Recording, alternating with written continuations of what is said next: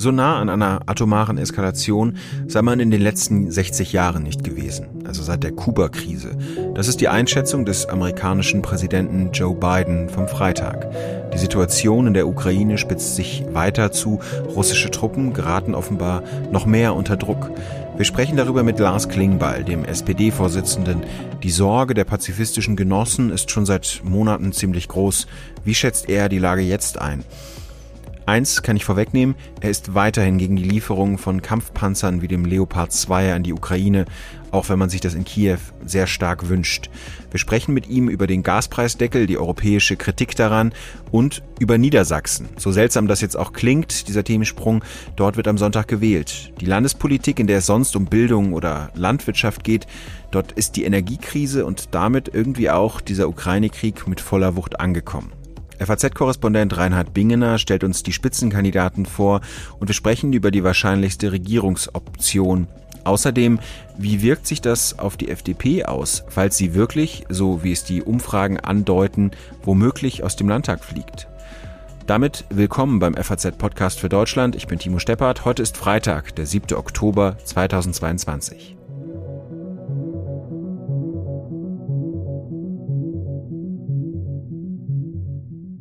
Lars Klingbeil kommt aus Munster, Niedersachsen, und seit ein paar Tagen macht der SPD-Chef Wahlkampf im Land. Wir sprechen mit ihm in der Mittagspause, einer Autofahrt. Das hört man während des Gesprächs auch stellenweise. Herr Klingbeil, der amerikanische Präsident Joe Biden schätzt die Gefahr einer atomaren Konfrontation so hoch ein wie seit der Kuba-Krise nicht mehr, also seit 60 Jahren. In der pazifistisch geprägten SPD ist die Sorge ja schon seit längerem groß vor einer solchen Konfrontation. Wie ist denn Ihre Einschätzung der Lage? Ähm, ich verlasse mich da auf die Expertinnen und Experten, ähm, die ähm, in der Tat sagen, dass es diese Gefahr gibt. Das müssen wir auch ernsthaft berücksichtigen, das müssen wir so einschätzen.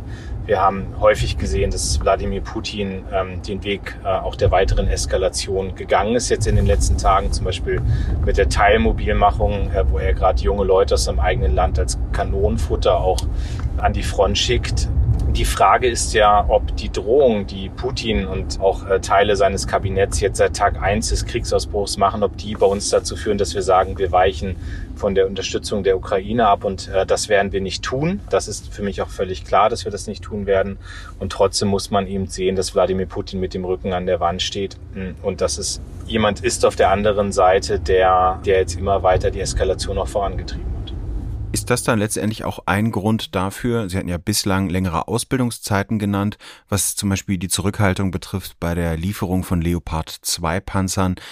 Müsste man das jetzt womöglich überdenken? Also der Krieg wird einfach noch länger anhalten. Sollte man jetzt einfach nicht schon mal anfangen mit der Ausbildung ukrainischer Soldaten oder bleiben Sie bei Ihrer Zurückhaltung, was diese Waffenlieferungen an die Ukraine betrifft? Na, da bitte ich erstmal, dass wir bei dem bleiben, was ich gesagt habe. Ich habe darauf hingewiesen, dass in Deutschland die Ausbildung am Leopard 2 ähm, sehr lange dauert und mehr habe ich gar nicht auf einer öffentlichen Veranstaltung gesagt. Es war weder ein Grund dafür noch dagegen, dass bei den Waffenlieferungen bleibt das, äh, was wir seit Tag 1 sagen. Deutschland hat eine jahrzehntelange Zurückhaltung aufgegeben, was den Export und die Lieferung von Waffen in Kriegs- und Krisengebiete angeht. Deutschland ist mittlerweile der drittgrößte Waffenlieferant in die Ukraine und wir werden täglich diesen Konflikt bewerten und gucken, was wir noch mehr tun können.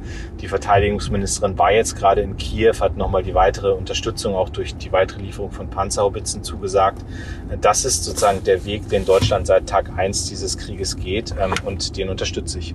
Wann wäre denn der Punkt, an dem man zum Beispiel die Haltung zum Leopard 2 überdenken müsste. Gibt es da für Sie einen Punkt? Also ich meine, Marie-Agnes Strack-Zimmermann hat in dieser Woche bei ihrem Besuch in Kiew wieder gesagt, das ist der größte Wunsch der Ukrainer und er dazu ermuntert, dass man auch dem nachkommen sollte. Der Bundeskanzler bespricht sich ja äh, täglich mit internationalen Partnern und das ist jetzt eine Angelegenheit, die der Bundeskanzler mit, mit Partnern bespricht, wann man welche Schritte bei den Waffenlieferungen geht. Und dieser Weg hat meine Unterstützung. Ich finde, dass man da nicht öffentlich drüber spekulieren muss, sondern dass es um das geht, was der Kanzler auch mit den internationalen Partnern bespricht. Dass es keine deutschen Alleingänge gibt, halte ich für richtig. Dass wir möglich machen noch über den Ringtausch, dass es ähm, jetzt wieder sowjetische Kampfpanzer gibt, die an die Ukraine geliefert werden, ist richtig. Und nochmal die großen militärischen Erfolge, die wir gerade durch die mutigen Ukrainerinnen und Ukrainer sehen, hat eben auch damit zu tun, dass Deutschland mittlerweile sehr viele Waffensysteme geliefert hat. Sie haben die Absprachen äh, erwähnt, die Kanzler Scholz ja auch trifft.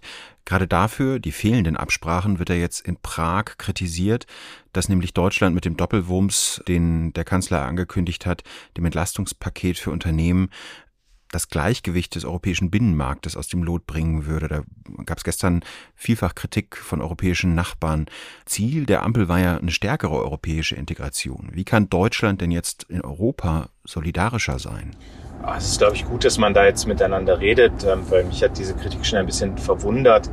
Es gibt viele andere europäische Länder, die ja schon beispielsweise ein Gas- oder ein Stromdeckel umsetzen. Die sind weiter als wir und jetzt äh, ziehen wir nach, haben auch eben gesagt, dass wir jetzt das 200 Milliarden Paket nehmen, um den Gaspreis runterzudrücken, den Wärmepreis runterzudrücken. Das halte ich für absolut richtig, dass wir das machen und tun das äh, genau wie andere europäische Länder jetzt auch. Und alle müssen sich auch bewusst machen, dass ähm, ein ein Deutschland, das ökonomisch stark dasteht, das jetzt auch die Industrieunternehmen ähm, durch diese schwere Zeit durchbringt, ist ja auch gut für Europa. Also insofern war ich über Kritik da ein bisschen verwundert, glaube aber, dass man das durch den Austausch und den Dialog auch vernünftig miteinander gelöst bekommt. Hätte man das früher stärker auf europäischer Ebene koordinieren müssen?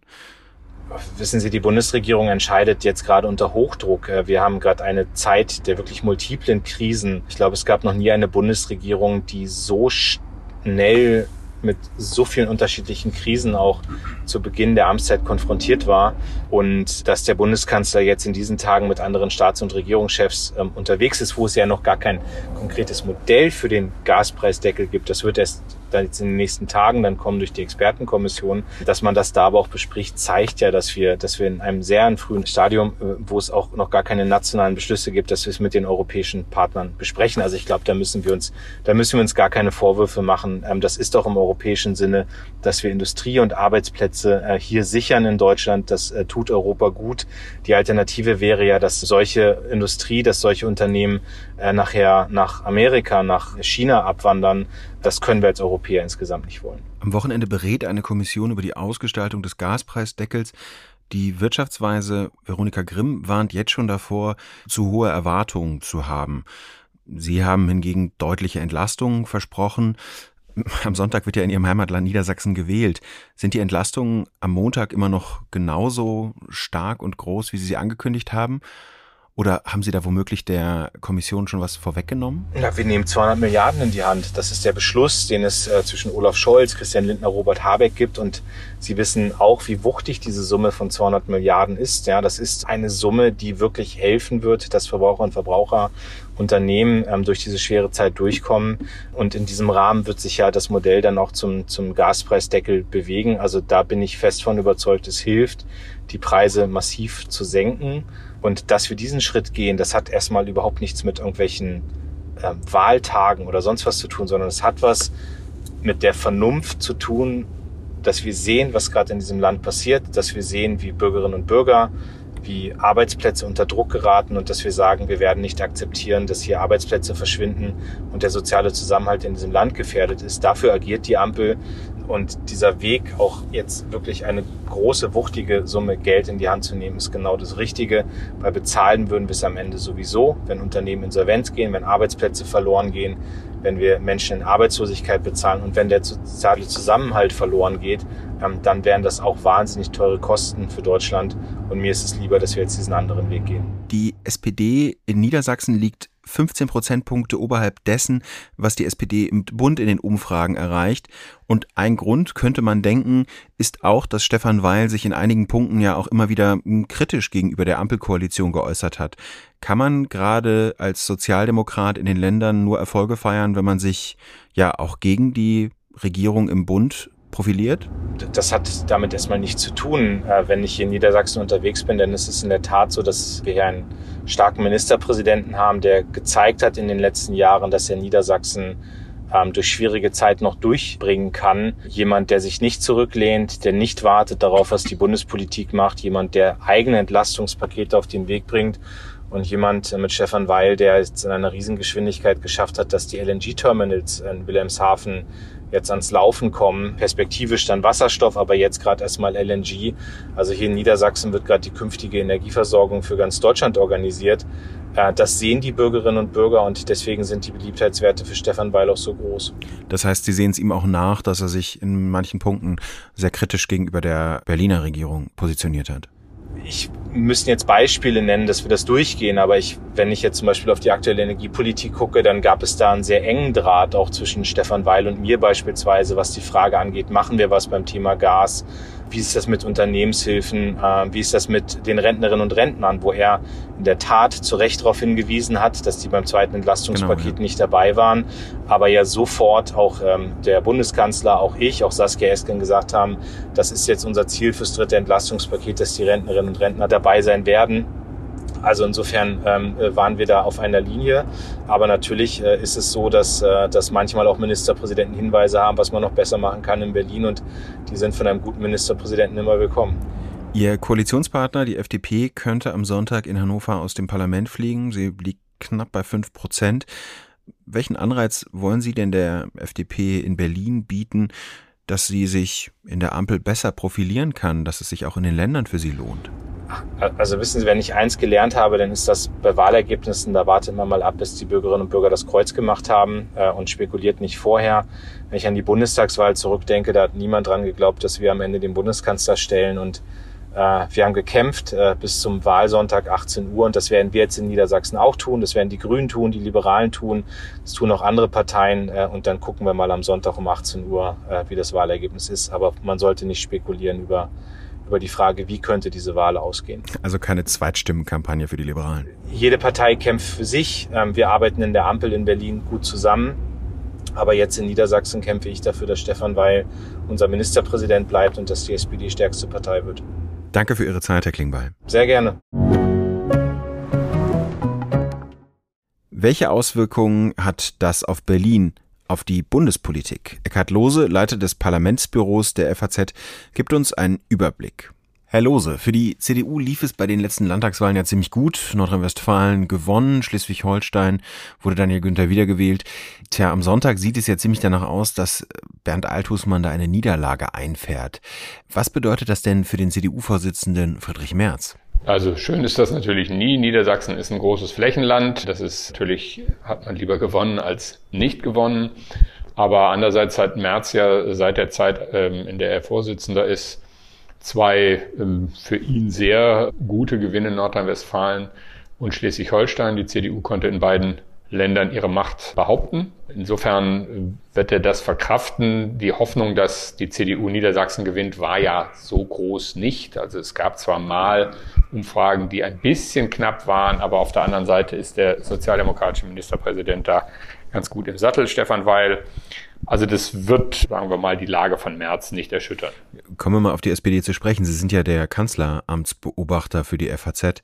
Wie ist denn die Stimmung innerhalb der SPD, dass da jetzt in einem Land womöglich gewonnen wird, 15 Prozentpunkte besser als die SPD in Umfragen dasteht. Zumindest ist das die äh, letzte Landesumfrage gewesen von Infratest DIMAP, auf die ich mich da beziehe. Also reden die Genossen darüber, dass es im Bund so schlecht läuft? Also wenn einem jetzt nochmal vor Augen geführt wird, wie gut es in Niedersachsen laufen kann? Die reden natürlich nicht offen darüber. Es ist ja auch fast, sagen wir mal andersrum, in Niedersachsen läuft es sehr ordentlich für die SPD und im Bund läuft es, was die Umfragen angeht, miserabel. Aber man merkt schon, ja auch am niedersächsischen Wahlkampf, an den Äußerungen von Stefan Weil, ähm, dem Ministerpräsidenten, dass man jetzt nicht äh, zu eng gemeinsame Sachen mit dem Bund macht, dass man nicht so tut, als sei das wahnsinnig wichtig, äh, den Rückenwind zu bekommen, den es ja auch nicht gibt.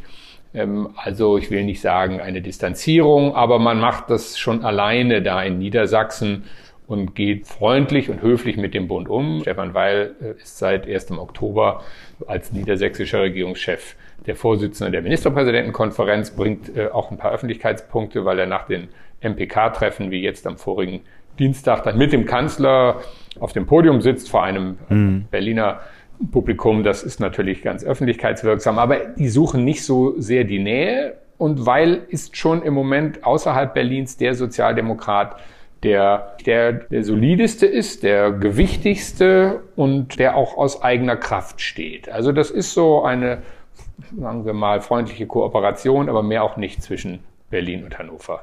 Gleichzeitig ist das aber jetzt nicht unbedingt eine Machtreserve für Berlin, oder? Also Stefan Weil mit seinen 63 Jahren ist jetzt kein Kandidat, der doch nochmal nach Berlin wechseln könnte, oder? Was ist so Ihr Eindruck? Danach sieht es nicht aus. Im Moment ist es ja ohnehin so, dass man sagt, man kann sich zwar bei dem einen oder anderen sozialdemokratischen Minister vorstellen, dass der mal ähm, ausgewechselt wird. Der Kanzler sicherlich nicht. Wir sind nach, erst mit einem Jahr der vier Jahre Legislaturperiode durch. Also das steht auch gar nicht an. Wenn Weil jetzt nochmal Niedersachsen äh, gewinnt, dann ist er ein, einfach ein stabiler Ministerpräsident. Das ist übrigens auch aus Berliner Sicht natürlich nicht schlecht. Ein stabiler Ministerpräsident, der gleichzeitig ähm, vermutlich bei der Frage, wer wird nächster Kanzlerkandidat der SPD, keine Rolle spielen wird. Das ist also eine Bank wo man sagen kann, mhm. den haben wir in den Ländern nicht nur das Saarland und Berlin, was ja auch wackelt, sondern wir haben da ein großes Flächenland unter SPD-Führung. Ich glaube, so kommt man in dieser Form der Koexistenz, kommen da Scholz und Weil ganz gut miteinander zurecht. Kommen wir auf einen anderen Koalitionspartner, die FDP.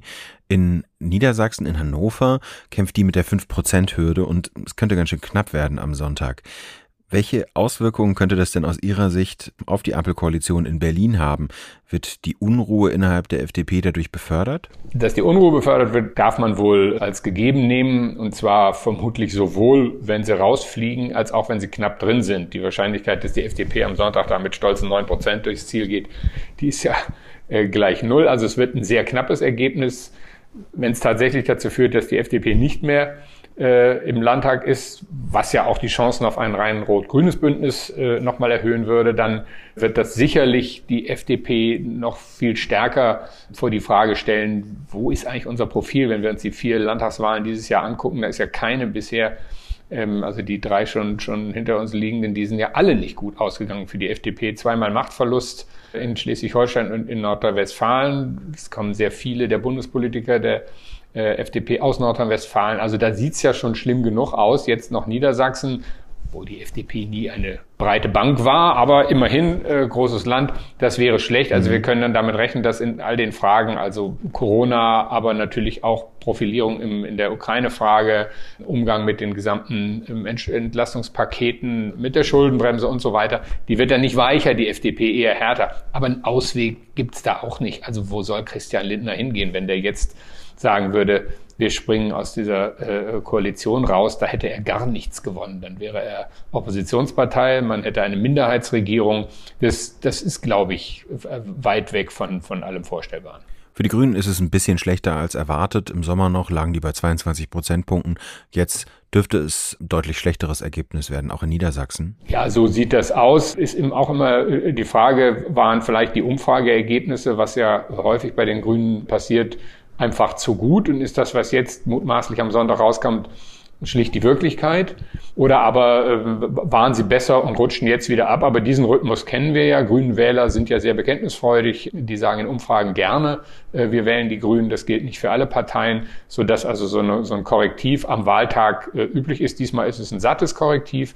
Aber immerhin, also nehmen wir mal an, es reicht für eine rot-grüne Koalition, wäre das sicherlich auch da eine Stabilisierung, wo man sagt, hm, eine Partei, die jetzt auch gerne, wenn sie im Bund regiert, erstmal in den Ländern verliert, hat gemessen daran ein ganz gutes Jahr hingelegt bisher. Also sowohl in, in Kiel als auch in Düsseldorf da äh, mitregieren zu können, das ist nicht schlecht. Da verkraften die Grünen die paar Prozentpunkte, die sie am Sonntag mutmaßlich verlieren, ohne dass das in Berlin zu größeren Vibrationen sorgen wird. Und als letzter Punkt die AfD, für die sieht's besser aus als bislang. Die könnte auch in Niedersachsen, wo sie bislang nicht besonders gut dastand, ein ordentliches Ergebnis oberhalb von zehn Prozent erreichen.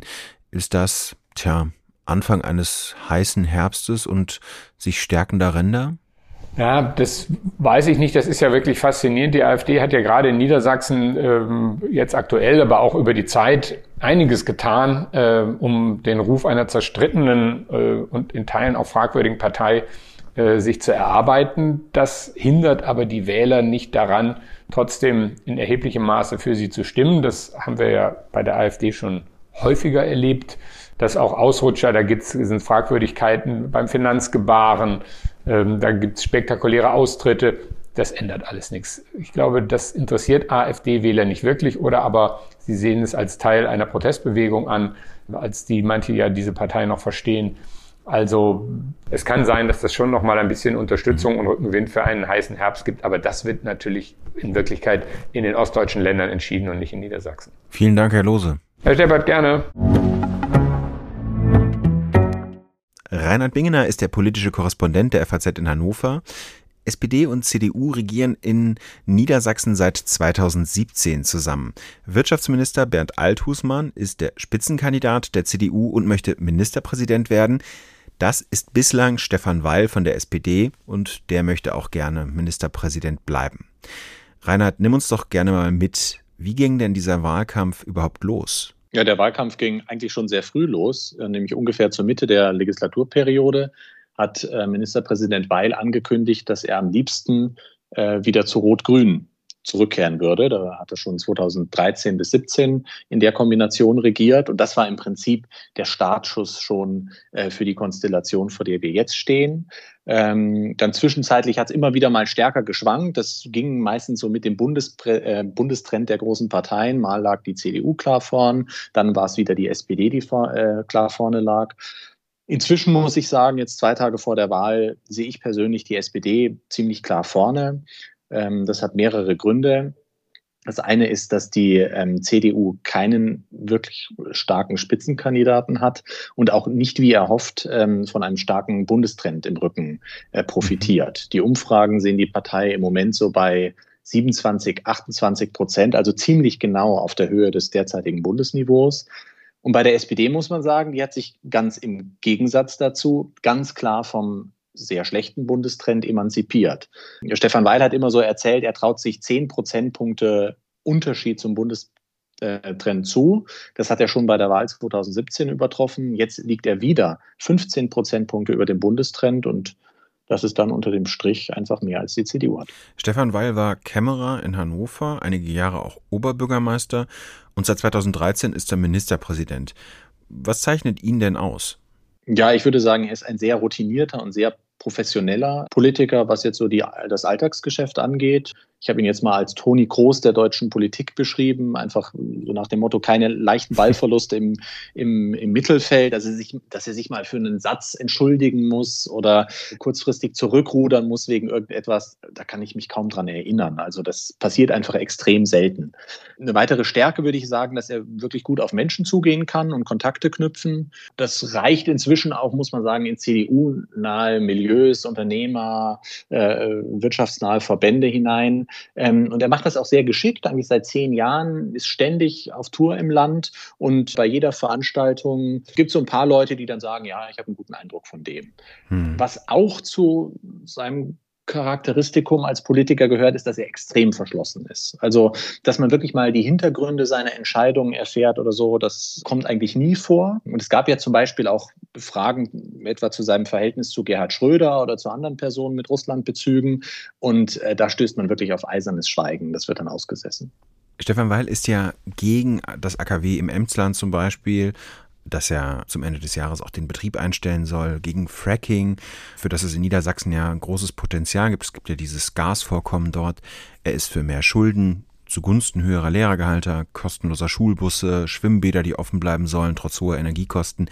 Das klingt alles, ähm, so habe ich es ja auch bei dir gelesen, als ob er viel versuchen würde, um auf gar keinen Fall angreifbar zu sein. Mhm, ja, absolut. So würde ich das auch sehen ich würde sagen, wenn es eine wirklich politische Kontinuität bei Stefan Weil gibt, dann ist es die Formulierung vom starken Staat. Also ein Staat, der nicht nur innere Sicherheit bietet, sondern eben auch eine sehr stark abgesicherte ähm, soziale Sicherheit das muss man dann eben sagen, ist dann auch ein sehr teurer Staat, weil war auch immer ein Gegner der Schuldenbremse, zumindest in seiner Funktion als Ministerpräsident. Und man sieht, wenn man so ein bisschen auf seine Zeit in Hannover schaut, da war er lange Oberbürgermeister und zuvor auch viele Jahre lang Kämmerer. Ähm, und an der Stadt sieht man ja, wie hohe Schulden auf Dauer den Handlungsspielraum einer politischen Einheit auf ein Minimum beschränken. Aber das geht er ein. Also das ist wirklich sein, sein Kurs. Und insgesamt, wenn, wenn du jetzt sprichst über Fracking, über Atomkraftwerke, würde ich sagen, nee, das ist auch über die SPD hinaus in Niedersachsen der Fall. Also was Infrastrukturpolitik angeht, muten die politischen Parteien, ich würde vielleicht mal die, SP, die FDP rausnehmen, insgesamt den Menschen sehr wenig zu. Das geht los mit den Atomkraftwerken, das gleiche ist beim Fracking, da ist sogar die CDU auch dagegen. Es geht weiter mit den Bahnprojekten. Wir haben, haben Hamburg, Hannover, wir haben Hannover, Bielefeld. Da stehen auch Neubautrassen möglicherweise an. Auch darauf geht eigentlich auch eigentlich niemand so richtig drauf ein. Wer ist denn Bernd Althusmann, der Herausforderer von Stefan Weil? Ja, Bernd Althusmann gehört so ein bisschen zum Stammpublikum, sage ich jetzt mal, der niedersächsischen Politik. Er ist ein alter Hase im Betrieb und ähm, stammt eigentlich noch aus dieser alten CDU Wolf McAllister Zeit bis 2013. Hm. War lange in der Fraktion tätig, dann auch ein paar Jahre lang Kultusminister. Danach war er dann zeitlang im Ausland und wurde dann 2016, man muss auch sagen, so ein bisschen mangels Alternative zurückgeholt in die Landespolitik. Ich würde ihn, wenn ich ihn beschreiben müsste, eigentlich ähnlich wie Stefan Weil als einen sehr vorsichtigen Politiker beschreiben, der eher auf die Risiken einer Handlung achtet als auf die Chancen. Im persönlichen Umgang ist er ein bisschen gerade bei offiziellen Anlässen ein bisschen steifer, was da auch, auch dazu führt, dass er weniger Kontakte knüpft. Und das wirkt sich so über die Jahre auch auf seine persönlichen Werte aus. Also mhm. da kommt er eigentlich an Stefan Weil nicht ran, bis hin zu einem Punkt, wo man sich eigentlich fragt, also ob man mit solchen Persönlichkeitswerten heute überhaupt noch eine Wahl gewinnen kann. Klingt auf jeden Fall nicht so, als ob man gegen eben sich gegen einen sehr starken Landesvater profilieren könnte. Die Grünen treten mit einem Führungsduo an, Julia Willi Hamburg und Christian Mayer. Wie sehr hat denn die Debatte über den Weiterbetrieb von AKWs, gerade in Niedersachsen, wo es ja eine sehr starke Anti-AKW-Bewegung gibt, der Partei geschadet? Also ich würde eine Wette eingehen, dass es am Sonntag heißt, so gut wie gar nicht. Ich bin mir sicher, dass wir erleben werden, dass die Grünen das Ergebnis als großen Erfolg äh, feiern werden. Ähm, das liegt allerdings vor allem daran, dass sie schon beim letzten Mal ein sehr, sehr schlechtes Ergebnis eingefahren haben. Da waren sie, glaube ich, ungefähr bei 8, irgendwas Prozent. Und äh, von dem Niveau aus werden sie sich dieses Mal sicherlich verbessern. Das ist klar. Ja. Die Frage ist nur, ist es wirklich ein Erfolg? Also vor wenigen Wochen waren die Grünen in Niedersachsen noch bei 22 Prozent und man dachte so ein bisschen, naja, vielleicht kommen die sogar an die großen Parteien ran. Ähm, inzwischen liegen sie bei 16 und wir werden mal sehen, wo die dann bei, am Sonntag einlaufen. Ähm, ja, ich würde es ein bisschen so sagen. Sie sind mit auf der Bundeswelle nach oben geschwommen, haben ganz stark von der Popularität von Robert Habeck profitiert der ja eben deswegen so populär ist, weil er Schritte auf Wechselwähler zumacht, weil er pragmatisch ist. Und genau das hat er eben in letzter Zeit, Stichwort Atomkraft, nicht mehr gemacht. Und deswegen brechen auch seine Popularitätswerte ein und mit ihnen sinken auch die äh, niedersächsischen Grünen wieder ab. Und dann muss man sagen, im Hintergrund waren sie ja selber damit daran beteiligt, dass er so agierte, wie er jetzt agiert in der Atompolitik. Denn die, gerade die niedersächsischen Grünen haben darauf gedrungen, dass es zu keiner Verlängerung der Laufzeiten kommt.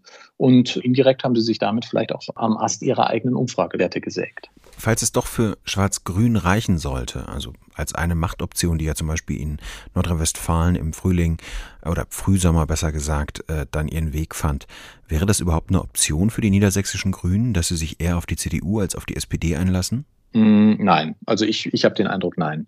Interessant wäre vielleicht mal auf das Twitter-Profil von dem Co-Spitzenkandidaten Christian Mayer zu gehen. Da würde man dann erkennen oder den Eindruck bekommen, dass es fast so eine Art Mission ist, irgendeine Zusammenarbeit mit der CDU zu verhindern. Und da liegt er nicht ganz allein in dem niedersächsischen Landesverband. Also der ist schon sehr, sehr äh, linksgerichtet, auch nochmal anders als Schleswig-Holstein oder Nordrhein-Westfalen. Äh, deswegen glaube ich, gibt es eine tiefe Abneigung gegen eine schwarz-grüne Zusammenarbeit. Und äh, wenn man sich das jetzt auch nochmal anschaut, so von den Ausgangswerten in den Umfragen, besteht ja auch keine Notwendigkeit. Ähm, es reicht für Rot-Grün. Und wenn es nicht reicht, kann man ja immer noch eine Ampel machen. Das würden die Grünen sicherlich einer Jamaika-Koalition oder Schwarz-Grün vorziehen. Und sie hätten jetzt in der, im Kampf zwischen Ampel und Jamaika, den beiden Optionen, bringen die Grünen ja auch mehr Gewicht auf die Waage als die FDP und könnten, glaube ich, auch die, die äh, Entscheidung dann so in gewisser Weise vorgeben. Und dann muss man ja auch sagen, es gibt wirklich inhaltliche massive Differenzen, Stichwort Landwirtschaftspolitik, Stichwort nochmal Infrastrukturpolitik zwischen CDU und Grünen in Niedersachsen, ähm, dass das auch schon einen inhaltlichen Grund hat. Und bei, den, bei der CDU hat man in den letzten Wochen auch beobachtet, dass sie von dieser schwarz-grünen Option selber abgerückt sind. Also sie sind deutlich rhetorisch schärfer geworden, nochmal im Wahlkampf. Und ähm, das dürfte die Antipathien bei den Grünen zusätzlich verstärkt haben. Einen dringenden Tipp habe ich noch. Reinhard Bingener hat mit dem Humoristen Dieter Wischmeier aus der Heute Show, daher kennt man ihn zumindest, er hat vieles andere auch gemacht, einen sehr großes, sehr lustiges Interview in der FAZ über Niedersachsen geführt, in dem ich zumindest, also als Nicht-Niedersachse mehr über das Wesen dieses aus meiner Sicht seltsamen Landes gelernt habe und das ich wirklich sehr empfehlen kann. Das findet man in der Freitags-FAZ oder in den Show Notes zu dem Podcast. Mehr zur Wahl lesen Sie natürlich am Wahlabend auf FAZ.net. Mit Analysen aus Berlin und Brüssel halten Sie Eckhard Lohse und Reinhard Bingener und die vielen anderen Kollegen auf dem Laufenden. Denn auch wenn vieles auf Rot-Grün hindeutet, spannend bleibt ja, welchen Schnitt die AfD macht oder ob es die FDP überhaupt ins Parlament schafft. Ihnen ein schönes Wochenende. Tschüss.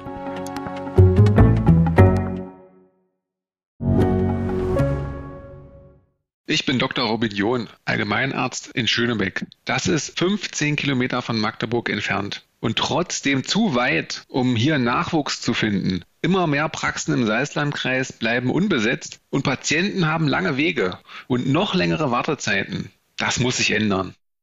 Die besondere Nähe der niedergelassenen Haus- und Fachärzte ist in Gefahr. Was die Gesundheitspolitik jetzt dringend ändern muss, erfahren Sie auf rettetdiepraxen.de.